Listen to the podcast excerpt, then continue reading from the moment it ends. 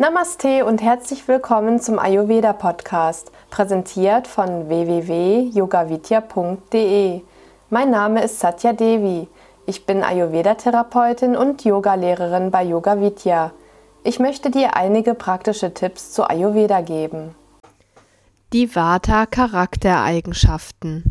Vata-Typen haben im Ayurveda ein sehr lebendiges Wesen. Sie sprudeln über vor Ideen und halten gerne geistreiche Unterhaltungen.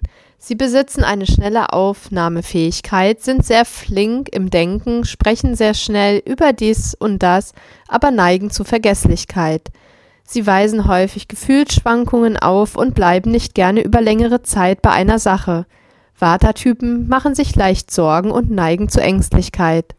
Vata-Typen sind musikalisch begabt und lieben es zu tanzen. Alles, was mit Bewegung zu tun hat, lieben sie. Nur mit der Ausdauer hapert es oft, auch bei der Arbeit.